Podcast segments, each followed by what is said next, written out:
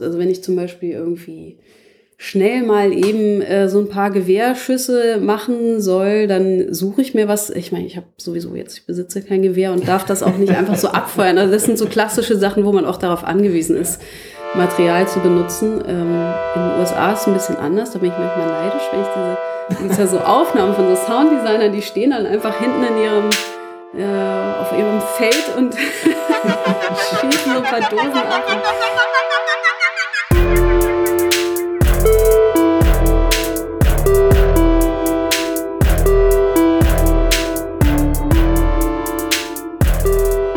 Games sind multimediale Gesamtwerke. Wenn es um das geht, was dieses Medium von anderen unterscheidet, ist es oft genau dieser Aspekt, der als erstes angebracht wird.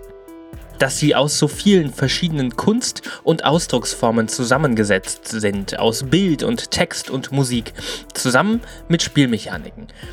Im Review eines Videospiels werden ja auch so einige Aspekte dann einzeln bewertet. Bei der GameStar zum Beispiel die Atmosphäre, die Präsentation oder das Game Design. Ein Teil von jeder dieser Kategorien ist der Sound.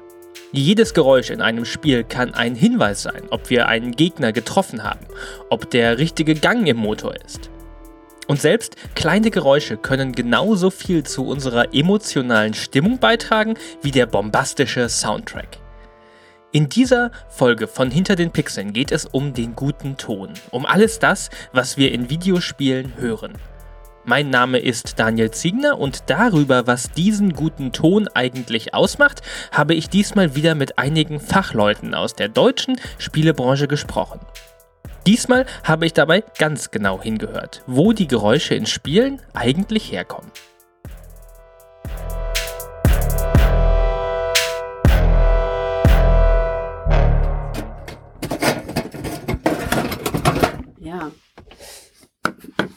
Wir können ja mal damit anfangen, wenn du da gerade schon stehst.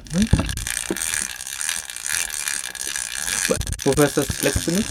Für diesen Podcast war ich in einer Fabrik. Für so eine, so, eine, so eine Mechanik in einem Spiel, wo irgendwas gekurbelt wurde. Da habe ich das dann halt noch an eine große Holzkiste, glaube ich, rangehalten oder auch an diesen, hast ja eben diesen Kanister gesehen, ja. so ein großer Metallkanister, sodass das halt viel größer klingt und dann halt so, dann habe ich noch irgendwie mit einer Kette ein bisschen dazu gerasselt. Irgendwo fliegt ja auch eine Kette rum. genau. Ich war in einem Wald. Das hier ist mein, mein Grasuntergrund, je nachdem, ne, wenn man irgendwie also das ganze das Kassettenbänder? Ja, also es ist ein Tonband von einem, von einem großen Tonband. Das hier sind so, je nachdem wie trocken das Gras ist, ne, kann man dann irgendwie das benutzen. Oh, jetzt klappert da was mit. Das redet hier immer Dreck aus, deswegen. Oh.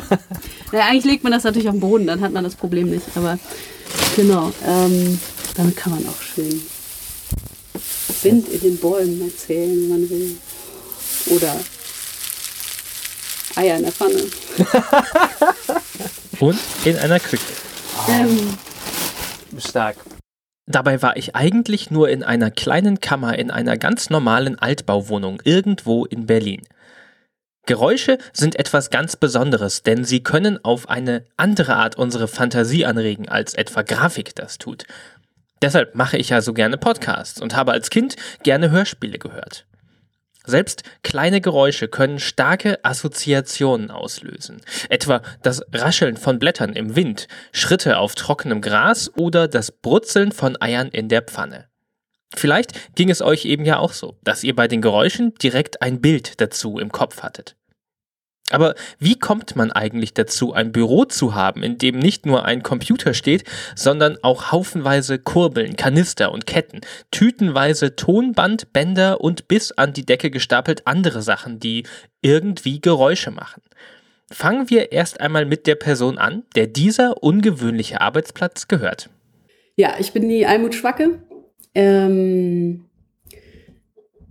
wo fange ich an? Ähm, Audio, Mensch. Ähm, ich habe ursprünglich mal Tonmeister studiert an der UDK, also so einen klassisch musikalischen Beruf.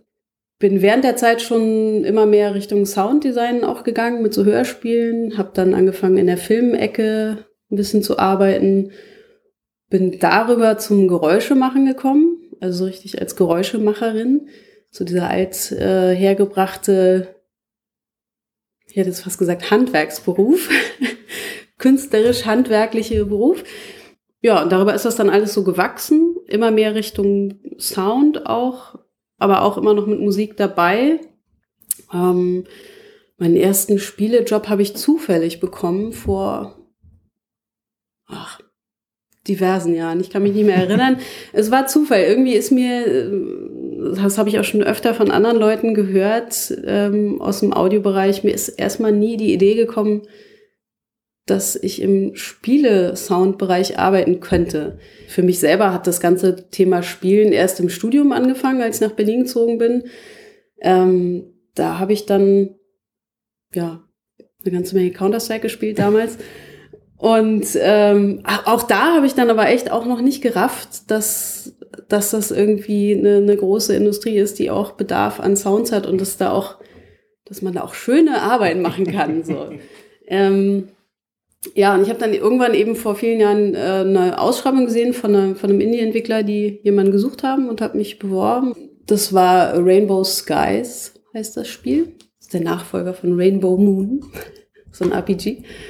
Ähm, genau, und das war, war ein sehr schöner Job, der ging über eine lange Zeit sogar, auch weil es ganz viele, na, es war halt wie gesagt ein Indie-Entwickler und die haben auch ihre Zeit gebraucht und es waren auch ganz viele Sounds zu machen für ganz viele komische Kreaturen und ähm,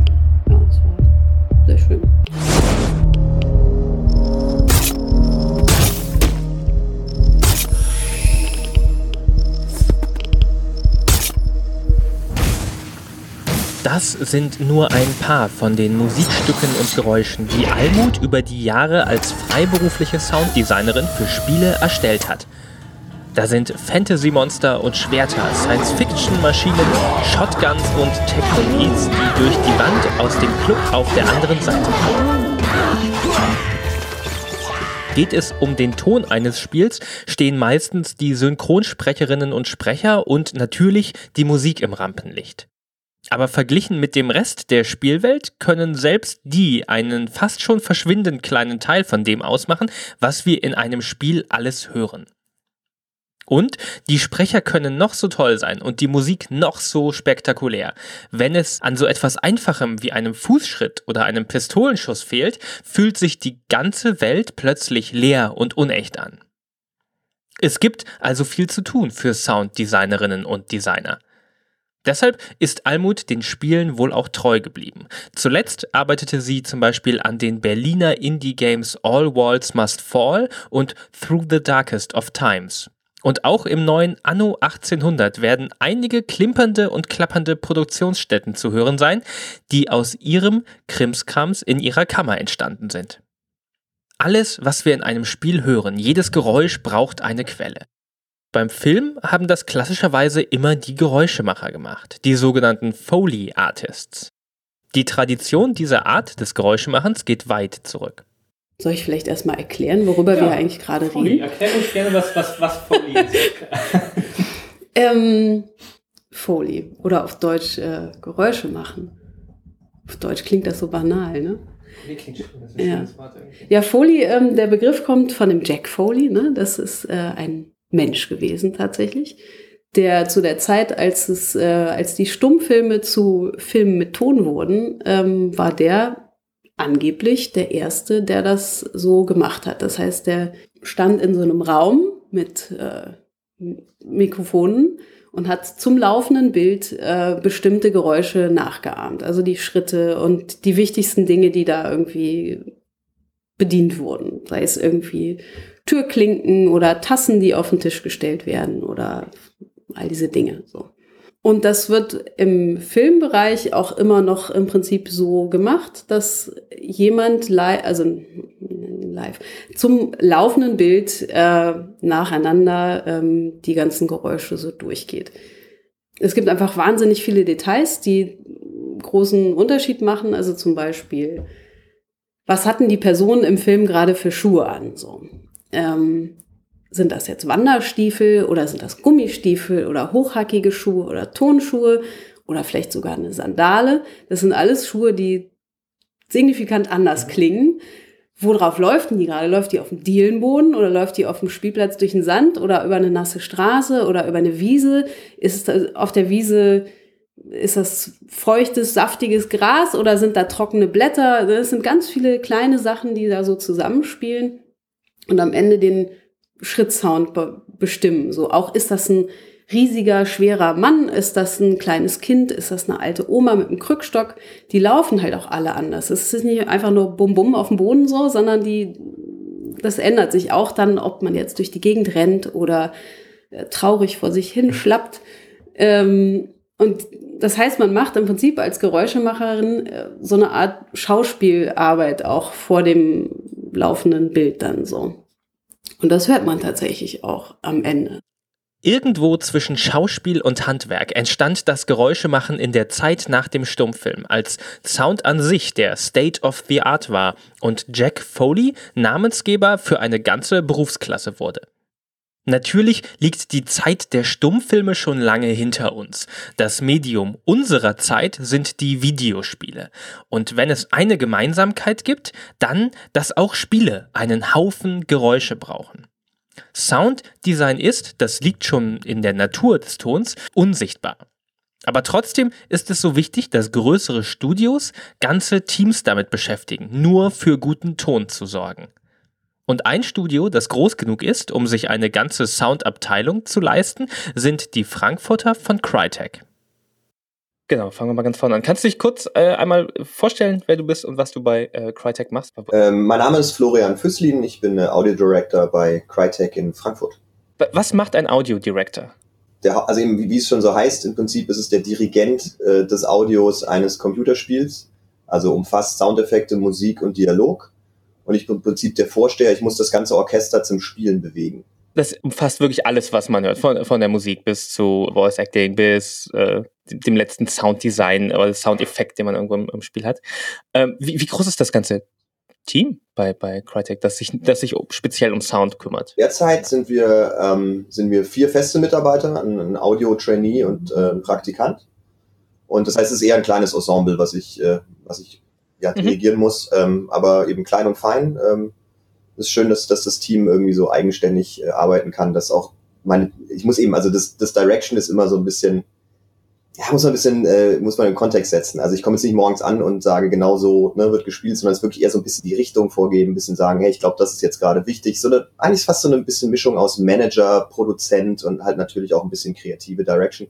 Ähm, aber eben, äh, wir haben jetzt letztes Mal gezählt, ich glaube, wir haben zusammen irgendwie fast 50 Jahre Berufserfahrung äh, irgendwie, deswegen muss ich eben den, den meisten bei uns irgendwie gar nicht mehr viel erklären, sondern die wissen, wie Computerspielsound funktioniert. Es ist dann eher so eine so ein Abwägen, ne? so ein bisschen mehr, weiß ich, wenn man, wenn man eine Farbe hätte, ja, ein bisschen mehr rot, ein bisschen mehr blau, also eher so ein bisschen in die Richtung, dass man so mhm. das Feintuning zusammen abspricht.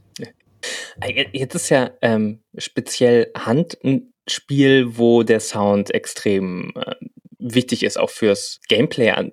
Wenn sich jetzt irgendwas, ähm, weiß ich, ein neuer Gegner oder eine neue Waffe oder irgendwas ähm, Neues ins Spiel eingebracht wird, an welcher Stelle kommt, kommt ihr dann da äh, dazu? Also der, der Vorteil ist, dass wir wirklich in, in der Produktion mit eingebunden sind und Teil des gesamten Produktions, äh, Produktionsteams, ähm, sind wir quasi von, ja, von der Konzeptphase an schon mit involviert. Also ne, während noch gar nicht klar ist ganz genau, wie das am Ende der Gegner vielleicht aussehen wird oder haben wir eben schon die ersten, äh, ersten Überlegungen, Ideen, in welche Richtung können es gehen und ähm, beeinflussen dementsprechend natürlich auch die gesamte Entwicklung. Also weiß ich, wenn man zum Beispiel jetzt einen Gegner hat, der irgendwie am Anfang eben äh, kommen wir, also wir kommen mit dem Sound und äh, initiieren vielleicht, dass man, dass dann der Animator sagt so, ach geil, vielleicht muss er sich jetzt auch anders bewegen, weil den Sound, den ihr gemacht habt, der inspiriert mich ja zu dem. Oder der Grafiker sagt, oh, der muss echt ein Ticken größer sein, weil der klingt ja viel mächtiger. Also so ein bisschen geben und nehmen. Wir, wir grooven uns da immer so zusammen ein bisschen ein ähm, das Team arbeitet sehr interaktiv. Das heißt, ne, meistens hast du von jeder Disziplin ähm, eine Person, die sich um ihren Teilbereich kümmert und man trifft sich regelmäßig, schaut, wie weit das Ding gerade ist. Ähm, playtestet viel, spielt viel ähm, und danach wird immer äh, Feedback gegeben und geguckt in alle Richtungen, wie das funktioniert. Und das ist bei Audio genauso. Und ähm, zu dem Spiel, was wir, was wir eben gerade machen, es ist ganz interessant, dass, ähm, also wie ich es immer sage, also alles, was man im Spiel hört, hat tatsächlich eine ja, hat eine echte Quelle im Spiel auch. Also es gibt ja sag mal viele Spiele, wo quasi Umgebungsgeräusche etc. tatsächlich ja, simuliert werden. Irgendwo in zwei Kilometer Entfernung äh, findet ein Krieg statt. Dann findet da ja natürlich mhm. nicht tatsächlich ein Krieg statt, sondern da ist halt irgendein Sound, der halt das einem suggerieren soll. Bei uns ist tatsächlich so, dass alles, was man im Spiel hört, äh, vielleicht bis auf die Grillen oder so oder irgendwelches Zirpen im Nahbereich, ähm, hat tatsächlich ein, eine Quelle. Und äh, wenn man irgendwo einen Schuss hört, dann hey, dann hat tatsächlich ein anderer Spieler oder ein ein, äh, ein anderer Teil im Spiel hat diesen Schuss ausgelöst und äh, das gibt es tatsächlich.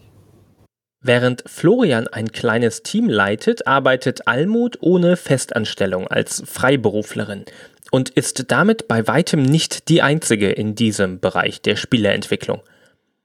Eine eigene Soundabteilung ist gerade für kleinere Studios ein Luxus, den sich die meisten nicht leisten können oder wollen.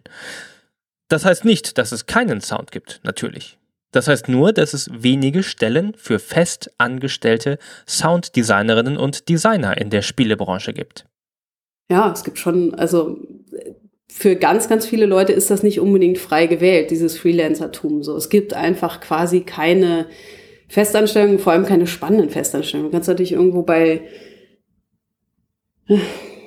ja, wobei es gibt eigentlich gar nicht so viele Festanstellungen. Ähm, es gibt mal ab und zu so ein paar Postproduktionshäuser oder auch sicherlich so die eine oder andere AAA-Butze, wovon es in Deutschland natürlich extrem wenige mhm. gibt. Das heißt, da sind einfach wirklich die paar Stellen, kannst du an der Hand abzählen. Und ähm, ich höre immer wieder die von den Leuten, die auf Twitter sagen, ich brauche jemanden, die werden überschüttet mit so vielen Bewerbungen, dass sie sich nicht mehr retten können. So, ähm, also äh, Ubisoft zum Beispiel, auf, die haben nach zwei Wochen äh, bei einer Stellenausschreibung das schnell wieder zugemacht, weil sie schon 150 Bewerbungen hatten. So. Ähm, es gibt einfach auch super viele Leute, die nebenher irgendwie ein bisschen Musik machen und die Lust mhm. haben, für Spiele ein bisschen Musik zu machen. Und auch einfach die Bandbreite an Ausbildung ist riesengroß. So. Viele Musikleute äh, bewerben sich dann auch auf Sounddesign-Jobs, wo ich eigentlich sagen würde, es sind schon unterschiedliche Dinge und da das heißt nicht, dass man das nicht auch machen kann. Ich mache ja auch beides, aber man muss da schon irgendwie eine Idee von haben, was man da macht. Und nur weil man Musik macht, kann man nicht unbedingt ein geiles Sounddesign machen. Und umgekehrt. Ähm das klingt für mich so, als hätte der Sound gerade bei kleineren Spielen keinen so hohen Stellenwert in der Entwicklung, wie zum Beispiel bei einem AAA-Titel à la Hand Showdown. Voll. Ja, total. also ich meine, ähm, ich glaube, so grundsätzlich das Bewusstsein ist schon gewachsen. Ähm, es gibt immer mehr Leute, die sich Mühe geben, die Soundmenschen früher mit ins Boot zu holen. Aber gerade im Indie-Bereich ist das Geld einfach ein Faktor. So, ähm, ja, wenn du jemanden nicht bezahlen kannst, die ganze Zeit mit dabei zu sein, so, dann kannst du den halt nicht bezahlen, die ganze Zeit mit dabei zu sein. Und dann, ja, dann ist einfach auch die, äh, die Nähe zum Projekt, die hat halt schon natürlich auch damit zu tun, wie viel Zeit man damit verbringen kann. Und ja, aber es ist auf jeden Fall so, dass, ähm, dass es hinten ansteht. Es ist auch mh, mm, vielen, glaube ich, echt nicht klar, wie viel Arbeit da drin steckt, wie lange sowas braucht, dass es auch ganz normal ist, dass auch wir Tonleute, genau wie die Leute, die programmieren und die Leute, die äh, die visuellen Geschichten machen, dass auch wir ausprobieren müssen und manchmal Dinge machen, die nicht passen. So. Ähm, und dass das alles eigentlich Arbeitszeit sein muss, die irgendwie bezahlt ist. ja, es hat mal jemand zu mir gesagt, dass da muss ich ein bisschen schlucken. Ach, also was den Ton betrifft, da bin ich ganz schmerzfrei. und dann habe ich gedacht, okay, dann ist ja gut. Wie schnell das Geld in der Produktion eines Spiels gerade gegen Ende hin knapp werden kann, darum ging es in diesem Podcast ja schon einmal an anderer Stelle, in der Episode über Kickstarter und Crowdfunding. Wenn das Geld knapp wird, muss logischerweise gespart werden. Dann kann es schon einmal passieren, dass das, was zuletzt in ein Spiel implementiert wird, eben wirklich an letzter Stelle kommt. Projektleitende, die beim Ton schmerzfrei sind und ausgerechnet daran sparen, die unterschätzen vielleicht, wie wichtig die Rolle sein kann, die der Sound in einem Spiel spielt. wir machen eigentlich immer so eine Art vier, vier Layer-Design, äh, nenne ich das immer. Also die, die Grundaufgabe, die Audio in dem Spiel hat, ist äh, Feedback zu vermitteln. Also wir wollen akustisches Feedback ähm, an den Spieler geben. Ähm, Im nächsten Schritt wollen wir natürlich immersiv sein, also natürlich den Spieler in die Welt transportieren, äh, die auch die Spielwelt hergibt.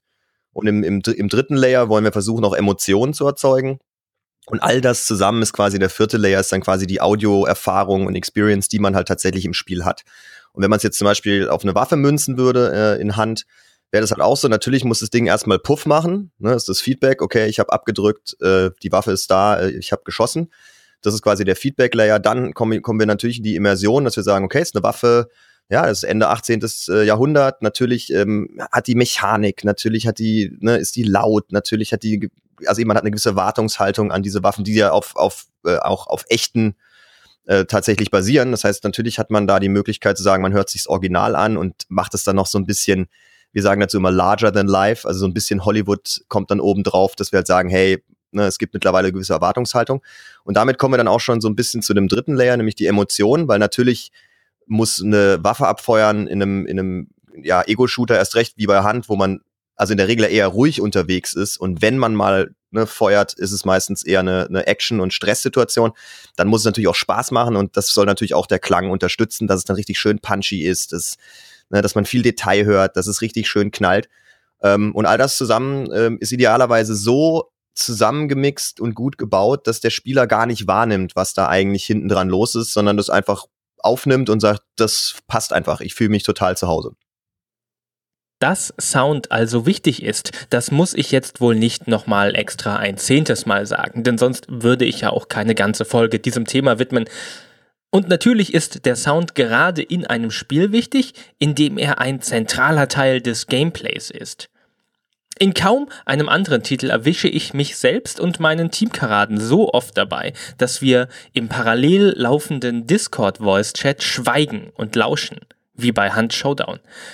Vielleicht verrät ja ein winziges, fast überhörbares Detail in der Spielwelt, wo unser Gegner sich gerade verbergen könnte. Da gibt es ja so diesen schönen Quote, von wem war es denn? War es George Lucas mit den 50 Prozent bei den Filmen? Scheiße, ist jetzt peinlich. Können wir kurz googeln und dann sage ich es nochmal? Sound ist. Ja, aber hallo. Sound. Sound Quote. Sound und Musik machen 50% der Unterhaltung eines Films aus. Ah, George Lucas? Ah, geil. Uff. Kurz in Schweiß ausgebrochen. Ähm, ja, ich denke, das lässt sich schon ähm, übertragen. So. Äh, auch das hängt natürlich wieder davon ab, was ist jetzt für ein Spiel so. Äh, ja, ich meine, Klang macht total viel aus. Ne? Also, ähm, denke, dass George, George Lucas das sagt, weil wenn man bei Star Wars denkt man ja vor allem an diese ikonischen Melodien und diese Soundeffekte. Laserschwerter und Blaster. The story of a boy, a girl and a universe.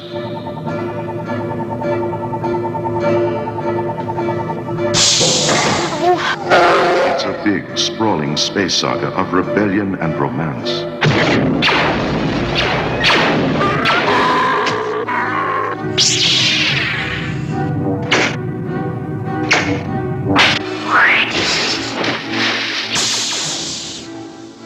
Habt ihr es erkannt? Bestimmt habt ihr es erkannt. Das war der allererste Trailer von Star Wars aus dem Jahr 1976. Wer auch nur einmal einen Film der Reihe gesehen hat, hatte garantiert direkt die Bilder dazu im Kopf. Blaster, Lichtschwerter, TIE Fighter, Sandleute, vielleicht sogar ganze komplette Szenen aus den Filmen. Aber ist euch noch was anderes aufgefallen? Die ikonische Melodie, da da da da da da da da da da, die gab es in dem Trailer noch gar nicht. Die Soundeffekte allein sind aber schon genug, um uns in diese Welt in einer weit entfernten Galaxie zu transportieren. Sounddesigner Ben Bird gewann dafür damals einen Oscar. Als Ursprung für seine Sounds aus einer fremden Galaxie verwendete er mit Vorliebe analoge Gerätschaften aus unserer Welt. Das Brummen der Laserschwerter etwa ist eine Mischung aus einem Filmprojektor und einem kaputten Fernseher. Gerade in Genres wie Science Fiction und Fantasy hat man als Sounddesigner die Möglichkeit, ganz eigene Klangwelten zu erzeugen. Klänge, die es auf dieser Welt eigentlich gar nicht gibt. Also ich meine, auch da natürlich äh, eben denkt man so ein bisschen um die Ecke. Also man hat vielleicht irgendwie so ein Portal. Natürlich kann man überlegen, okay, Portal geht in den Himmel. Ja, was könnte es haben? Es kann irgendeinen einen, einen Ton haben. Also der, der irgendwie so, wii, wii, wii, also irgendwie, ne, so eher fast in die Richtung Richtung, keine Ahnung, äh, hier so Star Wars äh, oder, oder Star Trek geht. Ähm, und dann geht man eigentlich bei uns in der Library eher so ein bisschen um die Ecke suchen und denkt dann so, okay, vielleicht kann ich einen Donner nehmen, vielleicht kann ich äh, irgendwelche irgendwie hier, ja, was ich so, so, was ich ne, einen Topf auf die Herdplatte stellen, der zischt dann irgendwie so vor sich hin und wenn ich das Ganze dann um zwei Oktaven runter transponiere, dann wird aus diesem wird dann plötzlich ein oder irgendwie sowas ganz Tiefes ähm, was dann plötzlich irgendwie ganz andere Wirkung hat. Und da sind halt, äh, eben sind wir als Sounddesigner natürlich so ein bisschen geschult, dass wir halt ein bisschen ne, relativ schnell wissen, so, hey, ich glaube, in die Richtung könnte das gehen, vielleicht suche ich mal in der Ecke. Ähm, ein gutes Beispiel sind die Monster, ähm, wo wir erst angefangen haben, eigentlich mit, äh, mit echten Stimmen zu arbeiten. Also, also wir saßen selber alle vor Mikrofonen, haben irgendwie irgendwelche Sounds gemacht und dann haben versucht, die dann halt noch weiter zu ähm, prozessieren und irgendwie zu gucken, dass man irgendwie die so wirklich in die, in die Zombie-Ecke bekommt. Problem war, es war immer irgendwie sehr menschlich. Und ähm, für ein paar Sounds war das cool, also so das Husten und so von den Zombies, das funktioniert, wenn man da eine menschliche Basis hat. Aber was dann das bessere Ergebnis lieferte bei ganz vielen von unseren abnormalen Kreaturen, ist tatsächlich, wenn man ähm, wenn man einen tierischen Grundlage nimmt und dann die Frequenzen quasi in die Richtung verschiebt, dass sie in den menschlichen Bereich rutschen. Weil das hat den größeren, äh, ja, den, den größeren emotionalen Effekt, dass man halt irgendwie denkt so, oh Gott, irgendwie kenne ich das, aber, also, ne, es ist, es klingt wie ein Hund, aber es ist kein Hund, sondern ein, ein abnormaler. Und genau das ist dieser Effekt, den wir erreichen wollen, dass man halt irgendwie das dann in diese menschliche Ebene bringt und dann ähm, wirkt es auf einmal ja, so ganz verrückt irgendwie. Und das, ne, also man, das menschliche Gehirn nimmt diese Frequenzen auf und denkt so, ist doch eigentlich wie die Stimme meines Kumpels. Und dann so, ach nee, ist aber nicht so. Also es ist echt geil, dass man da eigentlich fast schon äh, mit der Psychologie spielt. Das Vermischen realer Sounds, um einen neuen zu erzeugen, ist nichts Ungewöhnliches. Wie vorhin schon gesagt, bereits in den 70ern wurden die Sounds von Star Wars so erzeugt und die hören wir heute noch in den modernen Filmen. Und auch heute benutzt das Handwerk noch die Tricks von damals. Für Mad Max Fury Road hat Sounddesigner Mark Mangini den Gesang eines Wales in den Motor des großen Tanklasters gemischt, um ihn imposanter klingen zu lassen und vom einfachen Fahrzeug zum lebendigen Charakter im Mittelpunkt der Geschichte zu machen. Sounddesign ist eben genau das. Design. Es geht nicht in erster Linie darum, den richtigen Sound zu finden, sondern den richtigen Sound zu erschaffen. Die Leute sagen nämlich, ach ja, ihr Geräuschemacher, ihr macht ja immer mit so komischen Sachen Geräusche, die überhaupt nichts damit zu tun haben, was am Ende ist. Und das stimmt halt nicht so. Es ist nicht irgendwie so ein krasser, also auch, aber es ist nicht so ein krasser Zaubererberuf. Hm. So. Das war es vor allem früher noch viel stärker als, ähm, glaube ich, als die äh, wenn du so in einem Durchlauf, also in den Zeiten, als es noch ein Tonband war, so ja. mit einer sehr begrenzten Anzahl an Spuren, vielleicht zwei oder vier für diese Tonspur, ähm, dann, da haben die Leute damals in einem Durchgang fünf Sachen bedient. Die haben Schritte gemacht, dazu ein bisschen Klamotten rascheln. Dann hatten die zum Teil zwischen den Zähnen irgendwas, wo sie wussten, das kommt gleich. Dann auf dem Tisch stehen noch Dinge rum, die man dann noch mit einer ja, Hand bedient. Das ist eine Einmannband. Genau. Und da war es noch viel eher so, dass man dann auch mit Sachen geschummelt hat, aber es geht immer mehr auch ja klanglich in eine realistische mhm. ähm, Klangwelt auch. Und es ist nicht immer so, dass die Dinge gut klingen, die es tatsächlich sind, aber es, es wird auch nicht ständig irgendwie krass beschissen. So, also zum Beispiel das, das Donnerblech von damals, so, das kommt einfach heute nicht mehr ernsthaft in einem Film zum Einsatz, außer es ist jetzt irgendwie ein Cartoon oder sowas. Ne? Mhm. Und damals äh, aber dann eben schon. Äh, ja. Manchmal ist ein Schuh dann nur ein Schuh. Ein Schuh ist nur ein Schuh. Ja, aber Schuhe sind. Äh, ja, gut, aber Schuhe sind eh. Sind wichtig. Nützlich. Ja. Ich mag auch Schritte sehr gerne. Ich kenne auch Leute, die sagen, äh, Schritte. Äh. aber ich, ich finde super. Ich, ich mag das total, so diese kleinen Unterschiede und so. Hm. Ja. Cool. Irgendwo habe ich auch einen Säbel. Säbel ist ein gutes Stichwort und bevor Almut ihren echten Säbel rausholt, springen wir noch einmal in die Welt von Hand Showdown. Das Spiel ist im Süden Amerikas, in den Sümpfen von Louisiana im 19. Jahrhundert angesiedelt. Entsprechend geht man mit historischen Waffen, Büchsen und Säbeln auf die Jagd. Der Sound ist dabei nicht nur wichtig, um eine Atmosphäre zu erzeugen oder uns in die Fantasy-Aspekte dieser Welt hineinzuziehen, sondern auch ein authentisches Bild dieser Zeit zu zeichnen, beziehungsweise diese zum Erklingen zu bringen. Also wir haben uns mit dieser viktorianischen Zeit natürlich beschäftigt, haben überlegt, was gab's da schon ähm, und haben am Anfang so eine Art Dreieck gezeichnet, äh, woraus wir ähm, die Quellen unsere, unserer Sounddesigns beziehen wollen. Und wir kamen ziemlich schnell eigentlich drauf, dass wir gesagt haben, okay, wir wollen wirklich ein, ein realistisches Sounddesign haben, also wir wollen echte Waffenaufnahmen nehmen von diesen ganzen Gewehren und Pistolen, die wir da verwenden. Ähm, wir wollen, wir wollen sehr stark dieses, ja, diese, diese, diese mechanischen Elemente auch mit reinnehmen, dass man wirklich sagt, so, wow, das hat Gewicht, das ist irgendwie, ne, das ist kein modernes Automatik-Ding, sondern da ist, da ist wirklich Arbeit dahinter. Jede Kugel, jedes Ding muss irgendwie bewegt werden. Alles hat, hat eben im Gewicht und, und ne, ist auch ein bisschen, man muss so ein bisschen dran rumschrauben immer. Das heißt, viel Detail in diese Mechanikrichtung. Und ähm, haben dann eben, äh, genau, und dann haben wir noch gesagt, wir wollen diese, diese, diese quasi zerstörte Welt oder also im Prinzip ist ja diese, diese Welt in Hand, ist quasi so die, die Plage kam, kam in die Stadt und ist wie so eine Art Pestzone. Das heißt, alles ist so ein bisschen verwest und, und, und riecht auch ein bisschen dementsprechend. Und wir wollen es halt auch akustisch versuchen rüberzubringen, dass man sagt, okay, irgendwie ist jetzt kein, kein Ort, an dem man Urlaub machen will, sondern es ist halt so ein, irgendwie, wir wollen so ein bisschen interessant, aber gleichzeitig, also genau, irgendwie spannend, ähm, ja, und dann aber trotzdem irgendwie sagen so, oh, irgendwie ist es ein, ein, Ort, an dem ich nicht sein möchte, aber ich muss hier rein, weil ich bin ja der Jäger und ne, möchte, äh, möchte meine Beute haben. Ähm, und ich glaube, der, ja genau, der dritte, könnte man auch sagen, ist dann so ein bisschen Einfluss von so mystischen Elementen, weil wir auf die Weise die Welt erklären, ähm, wie das ist mit den, mit dem, mit den Bossen, die man jagen muss, die man dann auch in die Hölle schicken muss und dass man den Teil so ein bisschen abdeckt. Ähm, und eben, wie man vielleicht sogar sagen kann, also eben was nicht drin ist, ist quasi so das Steampunk mäßige. Also Audiodesigner lieben immer Steampunk. Warum? Weil man aus allen Quellen wählen kann, ne? Von von äh, elektronischen Sachen oder Elektrik, Elektri äh, sorry, Elektrizität äh, über Dampf, über Mechanik bis hin zu, äh, weiß nicht, explosionsartigen Dingern ist alles drin. Das Einzige, was da nicht läuft, ist Sci-Fi. Ähm, genau, aber wir haben das Dreieck sogar noch weiter eben in Richtung Realismus verschoben und haben gesagt, das Steampunk, das heben wir mal ein bisschen auf. Einerseits geht es also darum, Sounds zu erschaffen, die der Spielwelt einen eigenen, unverkennbaren Charakter geben. Äh, siehe Star Wars. Andererseits ist aber auch der Realismus wichtig, um das, was wir auf dem Bildschirm sehen, mit unserem eigenen Wissen über die Welt und wie sie nun mal klingt, zu verbinden. Wie realistisch muss, darf, kann und sollte eine Spielwelt dann überhaupt klingen? Und wo ist die Grenze zwischen zu viel Design und übertriebenem Realismus?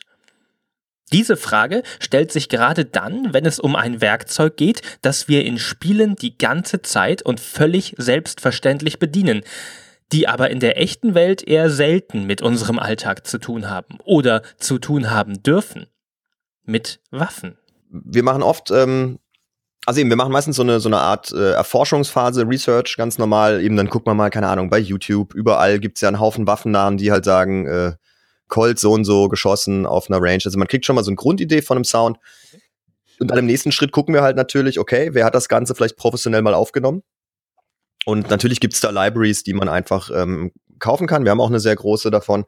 Ähm, dann haben wir natürlich auch eigene Aufnahmen, äh, die wir irgendwie über die Jahre angesammelt haben. Also wir waren auch schon mal äh, verschiedene Waffen schießen ähm, oder eben dann irgendwann einfach mal im Wald auf einem Schießstand und einfach irgendwie so ein paar Büchsen geknallt. Das auch wieder aufgenommen und dann so, das ist so quasi unsere, unser, unser Source-Material, aus dem wir dann hingehen und die ähm, eigentlichen Sounds zusammen designen. Also wir fangen schon wirklich mit dem Original an, aber ich glaube, es gibt keinen Sound bei uns im Spiel, der nicht in irgendeiner Form nochmal nochmal designt wird oder, oder überarbeitet. Also ich glaube, nee, ich glaube, wir haben noch nie einen Sound einfach so aus der Bibliothek irgendwie reingezogen und gesagt, das bist du jetzt. Sondern es wird immer nochmal auf unsere Begebenheit äh, hin bearbeitet.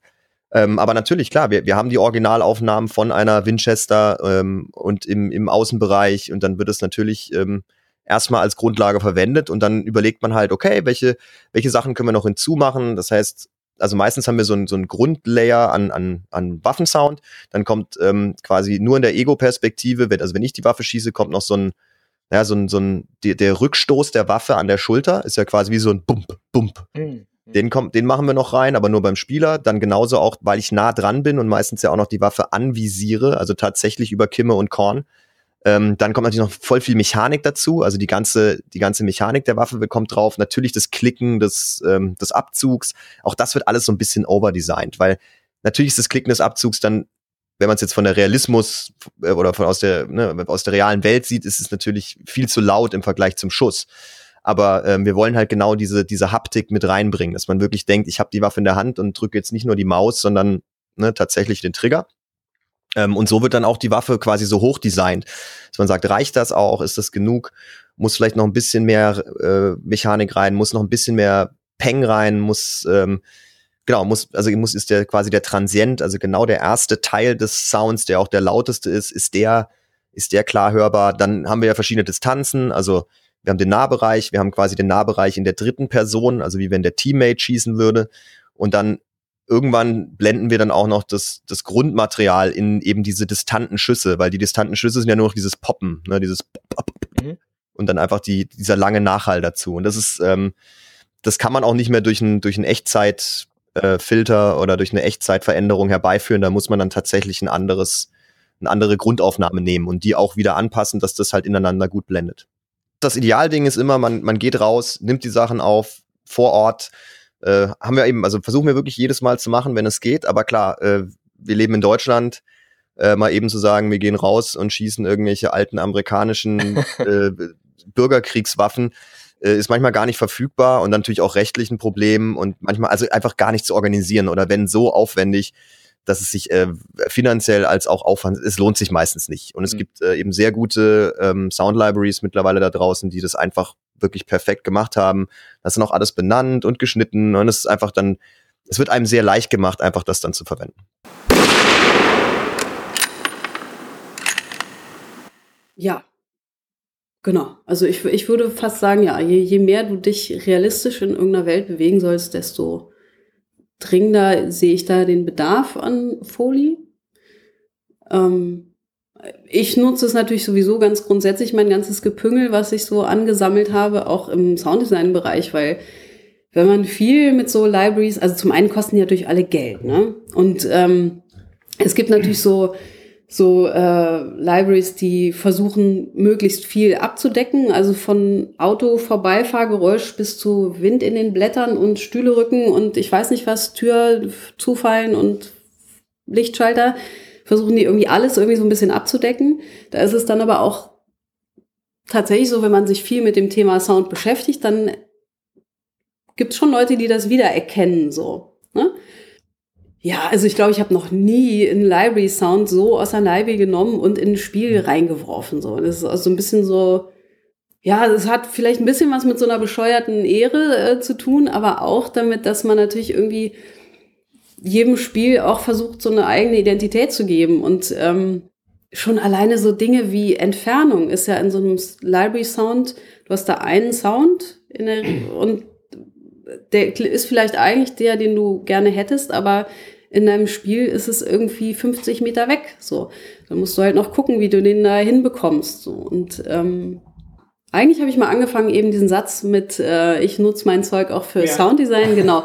Das heißt, was ich dann zum Beispiel auch viel mache, ist, ich habe irgendwie was, was ich mir zusammenbaue aus so einer Kombination aus Library Sounds und eigenen Sounds. Also wenn ich zum Beispiel irgendwie schnell mal eben äh, so ein paar Gewehrschüsse machen soll, dann suche ich mir was. Ich meine, ich habe sowieso jetzt, ich besitze kein Gewehr und darf das auch nicht einfach so abfeuern. Also das sind so klassische Sachen, wo man auch darauf angewiesen ist, Material zu benutzen. Ähm, in den USA ist es ein bisschen anders, da bin ich manchmal neidisch, wenn ich diese, gibt ja so Aufnahmen von so Sounddesignern, die stehen dann einfach hinten in ihrem äh, auf ihrem Feld und schießen so ein paar Dosen ab und nehmen das auf. Ähm, gut, das ist eine andere Geschichte. ähm, ja, und dann, dann mache ich da noch so Kleinigkeiten dazu. Ne? Irgend, irgendwas, was ein bisschen mit klappert und klimpert oder ja, ich sehe ihn gerade nicht. Ich glaube, da hinten versteckt er sich. Ah ja, da. Ah ja, da. Und ein Fenster. Guck mal, habe ich gerade kürzlich. Ist ja ein echter Säbel, oder? Was für ein, so Ja. ein rostiges Ding? so ein rostiger vom Flohmarkt, genau. Oh. Ja. Sehr rostig. Da bräuchte mir jetzt noch irgendwas anderes. Ich nehme mal den. Das passt Oh, jetzt ja, nicht so ja. geil, aber du weißt, was ich machen will, Ja. Diesen spektakulär, authentisch realistischen Soundeffekt habe ich übrigens auch aus einer Sound Library, aus einer Geräuschebibliothek, einer kostenlosen, und zwar von freesounds.org. Das ist eine Webseite, da laden Hobby-Audiophile ihre eigenen Field Recordings hoch. Zum Beispiel diesen Säbel oder ein Gewehrschuss. Für ein großes, poliertes, kommerzielles Spiel ist das natürlich in der Regel keine Option. Aber für meinen kleinen Einspieler im Podcast hier ist es gerade so gut genug. Hier im Podcast hat so ein Einspieler eher die Rolle einer Betonung des Vorhergesagten. Vielleicht mit diesem übertriebenen Hall-Effekt, den ich draufgelegt habe, auch eher etwas Ironisches als ein kleiner akustischer Scherz. Und funktional ist es aber auch ein Trenner zwischen der Aufnahme von Almut und dieser Moderationspassage, die ihr hier gerade hört. So ein kleiner Sound kann also ganz schön viele Aufgaben haben. Und je größer und aufwendiger und komplexer Spiele werden, desto mehr werden auch die Aufgaben, die so ein Sound haben kann. Wo hast du das Gefühl, ist, ist technisch der, der State of the Art von Videospiel-Sound heute, wenn man es äh, irgendwie mit, ähm, mit sowas wie, wie Grafik äh, äh, vergleicht? Also bei der Grafik sind wir irgendwie, haben wir technisch diesen totalen äh, Fortschritt jetzt seit, seit immer. Äh, man, man sieht, jede Generation sieht irgendwie, sieht man sofort, das ist irgendwie ein riesen äh, Sprung technisch. Ähm, wie, wie ist da so die Entwicklung bei, äh, beim Sound? Wie, wie siehst du da die technische Entwicklung beim Sound und wo siehst du es vielleicht noch sich, sich hin entwickeln? Also Sound hat, hat eine Weile wirklich, war weit vorne vor der Grafik. Also weil wir deutlich mehr konnten, also an, an, an Design. Dann, wir waren halt beschnitten durch die, naja, durch die Verteilung, ne, dass man halt sagt, okay, es gibt halt nur so und so viel Memory, es gibt nur so und so viel äh, Prozessorleistung für Sound. Und ich glaube, mit der neuen Generation ist jetzt da zum Beispiel nochmal ein Sprung zu sehen, ähm, dass man einfach mehr Möglichkeiten hat, in Echtzeit Sachen zu berechnen. Also, dass man sagt, okay, ähm, die, die Hallräume sind in Echtzeit, äh, wir, wir haben viel mehr Effekte, viel mehr Möglichkeiten, den Sound in, in wirklich Echtzeit äh, zu verändern, ähm, durch, durch quasi den Wegfall von, von Memory-Restriktionen. Also ich meine, eigentlich, ja, genau, eigentlich ist es, ich meine, jeder, jeder Rechner eigentlich hat genügend Speicher, dass man sagen kann, ach komm, noch mehr fünf Variationen macht auch nichts mehr aus. Das heißt, da sind wir jetzt relativ, ähm, relativ gut aufgebaut. Und dann ist wirklich interessant zu sehen, dass in den letzten Jahren neue, beziehungsweise alte Ideen wieder neu aufgelegt werden. Also weil auch dieses HRTF oder diese, diese Ohrabschattungs-Plugins und also die, die Forschung dazu und die Technik dazu ist, ist teilweise uralt. Also das ist nichts wirklich Neues, aber mittlerweile gibt es die Möglichkeit, dass man halt das ins Spiel wirklich reinbringt. Und ich glaube, wer ein großer, große Hilfe dabei war, war natürlich die, ähm, die Software. Also dass es mittlerweile einfach spezialisierte Audio-Software gibt, die für Computerspiele bereitgestellt ist. Ähm, also eben, das ist quasi wie so ein Standard, wenn man sagt, okay, da ist es Photoshop oder da ist es äh, bei Animationen so Maya oder Max oder so, dass man einfach sagt, okay, auf die Weise ähm, sind die sind die Pipelines und, und Workflows einfach ähm, ja wie nennt man das unified, also äh, immer also standardisiert fast schon. Ähm, ja, und dadurch ergibt sich eigentlich mehr Möglichkeiten, weil also der, der kreative Umgang mit den Sounds in Echtzeit dadurch deutlich gesteigert werden konnte. Früher brauchte man eben für all diese Sachen irgendwie einen Programmierer, der gesagt hat, ah, okay, äh, der Sound soll irgendwie, also eben wenn wir jetzt ein Rennspiel nehmen, soll, ne, je höher meine Motorgeschwindigkeit, desto höher soll der gepitcht werden. Das war schon das höchste der Gefühle. Mittlerweile eben kann man dann irgendwie blenden über verschiedene ähm, Grundsounds, die man hat in verschiedenen Geschwindigkeiten des Motors. Genauso hat er Last, hat er nicht Last, äh, auf welcher Straße fahre ich. Also all diese Bedingungen, die vorher ein Programmierer irgendwie mühsam für jeden Sound einzeln aufsetzen mussten, werden jetzt quasi einfach einmal global aufgesetzt. Ne? Und dann kann das eigentlich jeder Sound abgreifen und damit theoretisch etwas tun. Oder ne, was wir auch haben, ist ja äh, verschiedene Time of Days für die gleiche, für die gleiche Karte. Was bedeutet natürlich, ist die, ist die Umgebungssounds klingen natürlich anders, ob ich jetzt morgens spiele, mittags oder abends oder sogar nachts. Und ähm, da gibt's im Prinzip einen Parameter, den könnten wir auf alle Sounds anwenden. Also wenn man es jetzt mal übertreiben würde, könnten wir sagen, dass alle, alle Waffen klingen morgens irgendwie ein bisschen schärfer, weil die Luft ist kalt und auf die Weise überträgt sich der Schall mehr. Und abends ist alles so ein bisschen gedämpfter, weil die warme Luft äh, den Schall also länger überträgt, ne? Und so. Und also man könnte total ausrasten. Wir kommen nur irgendwann an so einen Punkt, wo man sagt, okay, hey, erstens ist noch ein Spiel. Äh, und zweitens, ist, ist dieser Aufwand überhaupt gerechtfertigt? Weil, also man hört es wahrscheinlich dann irgendwann tatsächlich nicht mehr. Es steckt viel Arbeit und viele Überlegungen in dem Design des Sounds. Wie Almut es am Anfang schon beschrieben hat, das Sounddesign ist irgendwo zwischen Handwerk und Kunst angesiedelt. Ein Sounddesigner macht sich Gedanken, wie etwas klingen sollte und muss, recherchiert Quellen und lässt sich inspirieren. Und dann wird experimentiert, wie man diesen Sound hinbekommt, den man vielleicht in seinem Kopf schon ganz genau hört. Es werden Libraries durchforstet und eigene Aufnahmen gemacht. Beides vermischt, durch digitale Effekte gejagt, bis etwas Neues entsteht. Und dann ins Spiel eingebaut und so lange überarbeitet, bis es wirklich auch in das Spiel passt. Und wir, wir sitzen dann einfach nur vorm Computer oder der Konsole und ja, reagieren irgendwie darauf. Also Audio spielt eine große Rolle im Spiel, aber wo wir wirklich auch überrascht waren, war, wie viel ähm, Feedback reinkommt von der Community. Also äh, wir hatten letztens irgendwie haben wir so, so haben wir so Enten reingemacht. Und ähm, ich weiß, es sind so Enten natürlich in Louisiana und so, dann haben wir die angehört und die passen natürlich überhaupt nicht zu unserem Design. Warum? Naja, eigentlich werden die immer leiser, je gefährlicher es ist. Also die machen überhaupt keinen Sound. Im Gegenteil, die sind total noisy und sobald ne, sie denken, oh, oh, da, wir werden gleich gejagt, dann werden die leiser. Ist aber natürlich genau gegen unser Design. Ne? Weil wir wollen ja genau das Gegenteil. Und ähm, damit hatten wir natürlich immens Probleme, überhaupt an, an Quellenmaterial zu kommen. Also sind wir natürlich dann hier rausgefahren um die Ecke nach Aschaffenburg, haben gesagt, alles klar, wir halten einfach mal die Mikros äh, zu den Enden im Teich und dann und am Ende ist es tatsächlich so, wir haben ein bisschen geschummelt. Es sind jetzt so eine Mischung aus Enten und Gänse. Und das, der Witz war, es hat jemand tatsächlich einen Reddit-Post aufgemacht. oh, Freunde, das geht nicht. Das sind hier keine Enten. Das sind auf jeden Fall Gänse.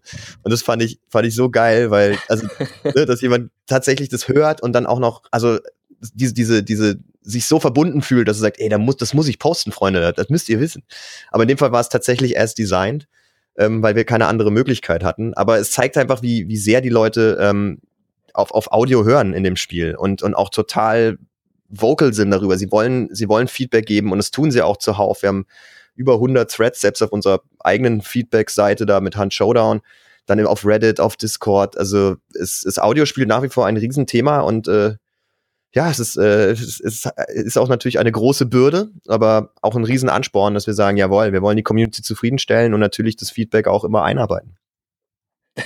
Das ist, also ich, ich hätte eher erwartet, dass vielleicht so, so äh, Waffen-Nerds sich äh, beschweren über den Realismus, aber Ja, auch nee, also auch, auch da gab es natürlich immer wieder äh, Kommentare, dass die Leute gesagt haben, ne, ihr eigentlich, äh, die müsste noch, noch lauter klingen, aber da sind wir wieder an dem Hollywood-Ding.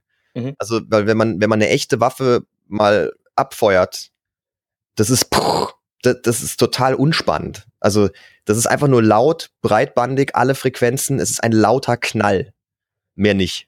Mhm. Und das, was spannend ist, dann vielleicht die, die, den, den Hall, den ich vom, ne, vom Nebengrundstück zurückkrieg oder so, die Reflexion. Das ist dann vielleicht noch das Spannendste dran. Aber wenn ich diese Waffe abfeuere und habe einfach nur dieses laute, das das knallt überhaupt nicht. Es interessiert, also das ist überhaupt nicht spannend und ich, vor allem, wir wollen ja auch die, äh, die Pistolen sollen anders klingen als die Shotgun, als die Rifle. Es soll ja alles auch so ein bisschen ortbar sein, lesbar sein. Ne? Wir wollen das Feedback ja hochhalten und sagen, ah, ich glaube, das war eine Pistole, die geschossen hat. Und auf die Weise müssen wir so ein bisschen dann die Sachen overdesign, äh, in gewisse Richtungen drücken. Aber wir versuchen natürlich so nah wie möglich am Original zu bleiben. Ähm, ja, was haben wir denn noch hier so? Hast du, ist das, gibt, hast du ein Klangsortierungssystem? So ho hohe Töne, tiefe Töne, quietschen? Nee, ich, du meinst hier in dem Zeug? Ja. Oder ist es einfach ein Nee, ich, ich versuche die Sachen so in ähm, grob nach Material zu sortieren. Äh, dann auch noch nach Größe so ein bisschen. Also, wenn du jetzt dich hier um, es ist wirklich gerade hier furchtbar chaotisch. ähm, dann auch so ein bisschen nach Klangart. So. Also das, was, was ich eben in der Hand hatte, es war so eine Kiste mit so eher spielzeugartigen mhm. Sachen. So. Ähm, hier sind diese, oh. ne, die kann man auch ganz gut für so als Grundlage für so magische Sounds verwenden. Mhm. Diese Qigong-Kugeln, da habe ich auch verschiedene Modelle von, weil die halt unterschiedlich klingen.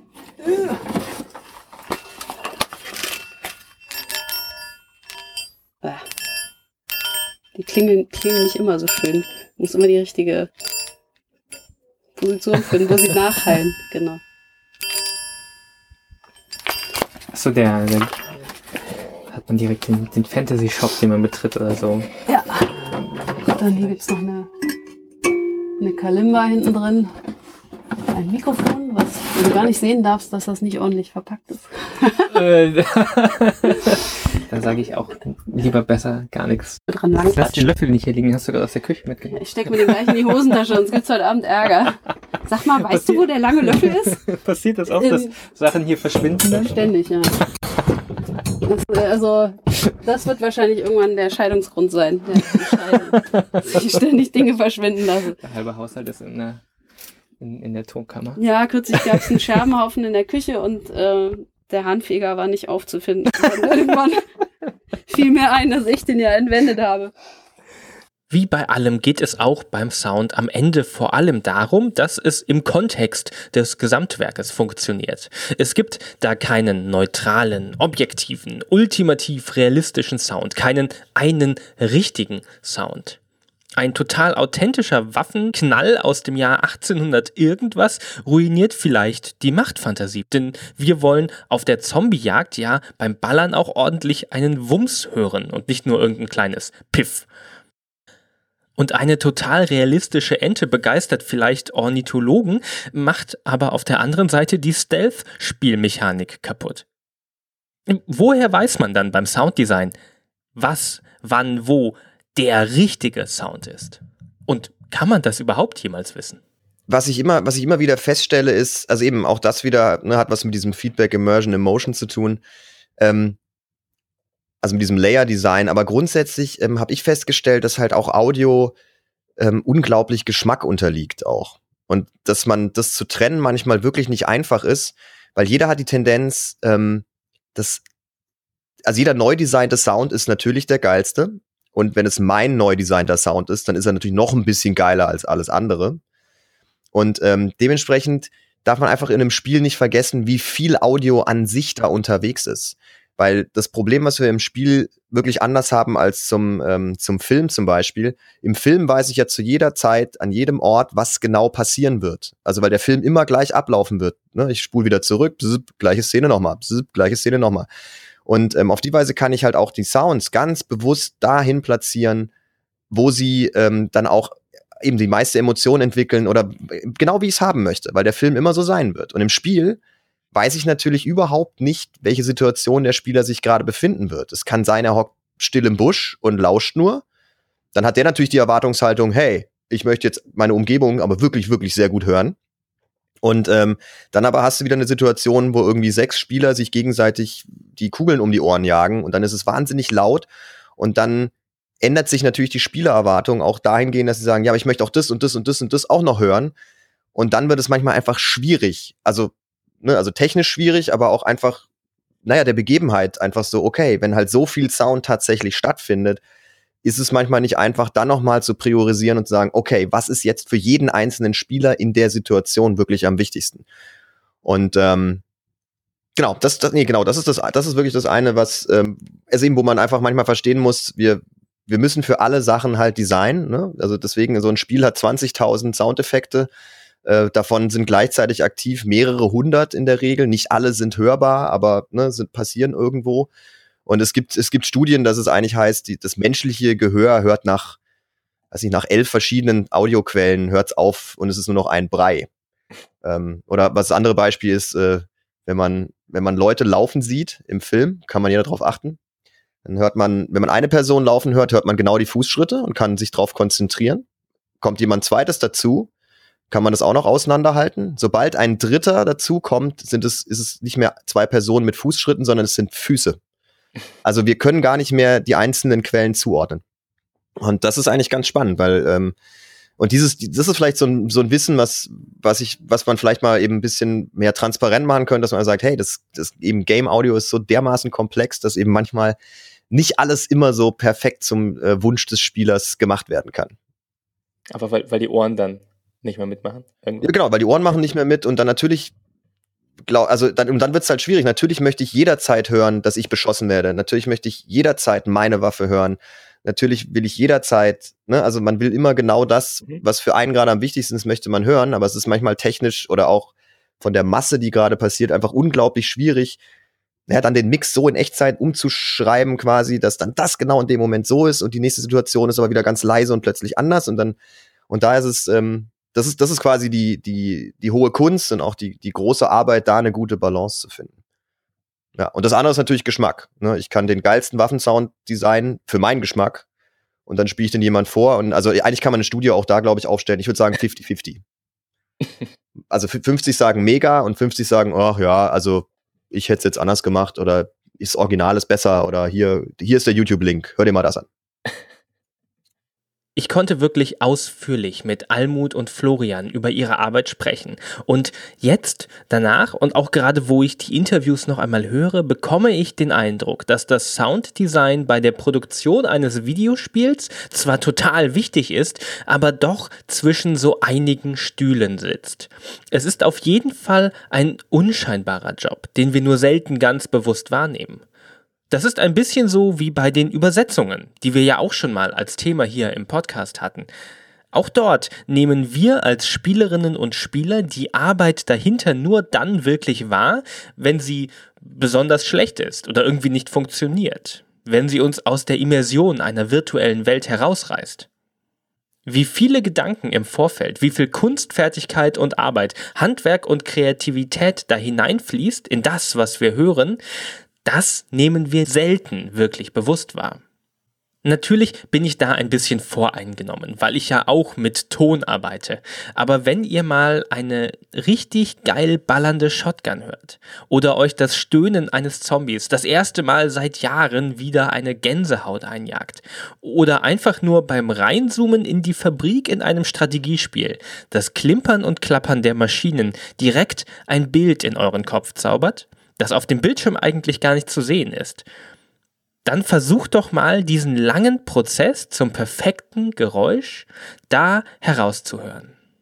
Ja gut, ich meine, du hast ja sowieso grundsätzlich bei Spielen noch viel mehr so dieses Ding, dass du diese Immersion nicht kaputt machen willst. So, insofern stimmt das schon wahrscheinlich, was du sagst, mit dem man soll das vielleicht gar nicht so bewusst auf der anderen Seite, das mit der Immersion ist ja immer so ein bisschen, hm, weil die Musik dann, ne, also da, da sind wir halt dran gewöhnt, dass es irgendwie dudelt, wenn wir jetzt irgendwie äh, so einen heroischen Moment äh, fühlen sollen und das ist dann irgendwie auch okay, so. äh, ja, Sounddesign fällt halt vor allem dann auf, wenn es entweder scheiße ist und die Leute nervt oder so bombastisch ist. Ne? Also irgendwie so ähm, fette Sachen, sei es nun im Kino oder bei so einem Triple-A-Titel, wo irgendwie dann ein fettes Raumschiff, wo du so denkst, so, wow, wow, ich merke auf einmal, wie groß das Teil ist, einfach weil alles wumst und wackelt mhm. und weiß ich nicht.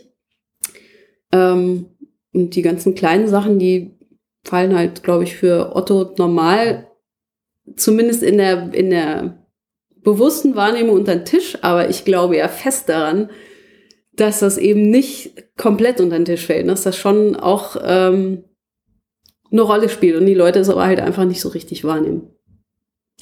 Ich glaube, es ist grundsätzlich ein Problem bei wahrscheinlich allen Berufen auf der Welt, dass die Leute, die es selber nicht machen, einfach keine Ahnung davon haben, wie viel Arbeit es ist. Und wenn man natürlich nie mit den Leuten so richtig eng zusammenarbeitet und sieht, wie lange das dauert, so und was da alles dazugehört, so dass es nicht so ist, dass man sich hinsetzt und ah okay, das passiert da in dem Spiel, du dumm, hier ist mein Song fertig, so, sondern dass das auch damit verbunden ist, dass man irgendwie ja äh, Recherche betreibt äh, oder sich inspirieren lässt durch bestimmte Dinge und dass das alles auch irgendwie zu diesem ganzen kreativen Prozess dazugehört. So, ähm, wenn man das alles nicht sieht äh, und, und nie so richtig mitbekommt, dann ist es natürlich auch total schwer, das einschätzen zu können, wie viel Zeit da so reinfließt. Und also zum einen mag ich total, dass es nicht nur klicky klicky vom Rechner ist, sondern ich tatsächlich auch Dinge in der Hand habe, so dass so eine haptische Komponente. Das ganze Ding ist eigentlich so Haptik und ähm, Sachen manipulieren und daraus entsteht ein Klang und ähm, ja, so wie eben Instrument spielen, so, das finde ich für mich super schön. Aber auch, dass ich halt, ähm, ich habe ja schon gesagt, ich habe halt schon eine ganze Menge Dinge gesammelt, so äh, ganz oft von der Straße. Ne? Leute stellen irgendwie so ihren alten Wäscheständer vor die Tür und ich komme vorbei und denke so, oh, geil. Und dann bleibe ich stehen und mache so und denk so, wow, der klingt ja geil. Und dann packe ich mir den alten verrosteten Wäscheständer unter den Arm und schlepp den nach Hause. und komme mir auch immer so ein bisschen bescheuert vor, aber ähm, und was ich daran total mag, ist, dass ich zu diesen ganzen Dingen, die ich angehäuft habe, so eine Art Beziehung habe. Es ist wie so ein Tagebuch, was ich so aufschlage, wo ich mich dann so erinnere, so, ach, das habe ich damals auf dem Flohmarkt äh, bla gekauft bei diesem Typen, der so super nett war oder total unfreundlich oder ich weiß nicht, oder das hier habe ich von Freund X geschenkt bekommen oder das ist von Oma so und so. Ähm, also mit diesen ganzen Dingen, die ich da so benutze, da hängen immer so kleine Geschichten dran. Und äh, ich glaube ja fest daran, dass sich das irgendwie übersetzt in meine Arbeit. Klingt jetzt so geil esoterisch, ne? Meine ich aber gar nicht so. Aber, aber ähm, ja, ich glaube, das ist bei allen, allen Berufen so, dass, dass die, die Liebe, die man da reinsteckt, am Ende wird die irgendwo zu spüren sein. So vielleicht nicht für alle Leute und vielleicht auch nicht äh, klar ersichtlich. Natürlich äh, weiß da keiner, dass ich jetzt gerade da mit der Teekanne von der Oma irgendwie rumwurstel.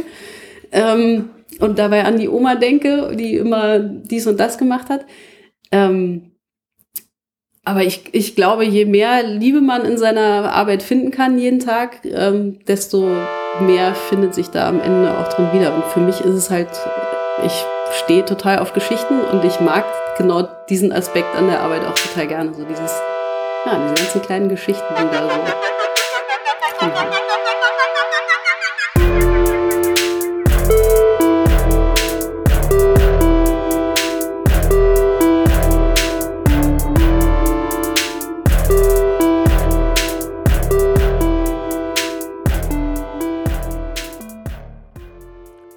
Ich liebe es ja wirklich, die Interviews für diesen Podcast hier zu führen. Aber das hier, das dürfte vielleicht heimlich meine liebste Folge von Hinter den Pixeln sein. Natürlich, denn ich, ich arbeite ja wie gesagt selber auch total gerne mit Sound und Geräuschen. Deshalb mache ich ja diesen Podcast hier.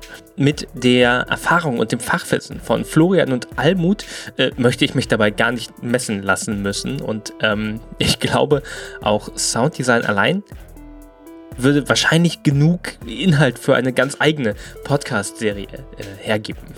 Allein was Florian mir noch alles über die Komplexität von Sound in einer dreidimensionalen Spielwelt erzählt hat, die dann ja auch noch Multiplayer synchronisiert werden muss und wie man einberechnen muss, dass manche Leute Stereo-Lautsprecher benutzen und andere einen 5.1 äh, Headset vielleicht verwenden und wie Spielerinnen und Spieler, die dann noch mit Discord über das ganze Sounddesign drüber quatschen, da mit reinspielen.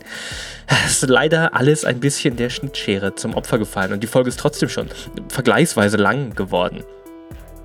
Almut äh, kannte ich auch schon vor dem Podcast. Denn Disclaimer, sie äh, macht auch Musik und hat letztes Jahr mal für mich äh, Musik gemacht. Da habe ich sie mit einem Podcast-Intro für ein ganz anderes kleines Projekt von mir beauftragt. Äh, falls ihr also mal über meinen Podcast AFK Berlin stolpert, über die Berliner Indie-Game-Szene, dann hört ihr im Intro an einer Stelle zwischen den Instrumenten eine knallende Tür. Und die kommt aus der Wohnung von Almut. Das ist das mit den kleinen Geschichten, die sie erzählt, die in den Geräuschen drinstecken können, auf eine Art auch. Ein Spiel, das ich euch beim Thema Sounddesign unbedingt noch ans Herz äh, legen möchte, äh, ist Silvio. Das ist ein kleines Indie-Horror-Game, das vor ein paar Jahren erschienen ist. Und äh, das wurde im Alleingang von einem Sounddesigner entwickelt, der eigentlich vom Theater kommt. Und ein bisschen sieht man dem Spiel das auch an, denn grafisch haut das wirklich, wirklich niemand vom Hocker und ähm, hat sogar bei mir ein bisschen Überwindung erfordert. Ähm, aber dafür hört man die Herkunft des Machers total gut, denn die Soundeffekte in diesem Spiel, äh, die haben mir wahrscheinlich mehr schlaflose Nächte bereitet als so äh, mancher in HD gerenderte, total sichtbare Horror.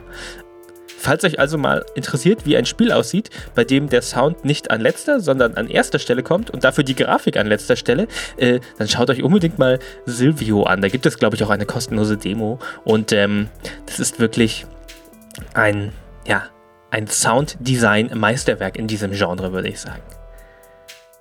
Und speaking of äh, Sound, äh, wenn ihr Feedback habt zu Hinter den Pixeln, dann freue ich mich nach wie vor, wenn ihr einen kleinen Audiokommentar einsprecht, irgendwie 30 Sekunden äh, kurz, was ihr gut und nicht gut oder toll findet, welche Themen ihr euch wünscht für die Zukunft vielleicht noch, das fände ich eigentlich am spannendsten.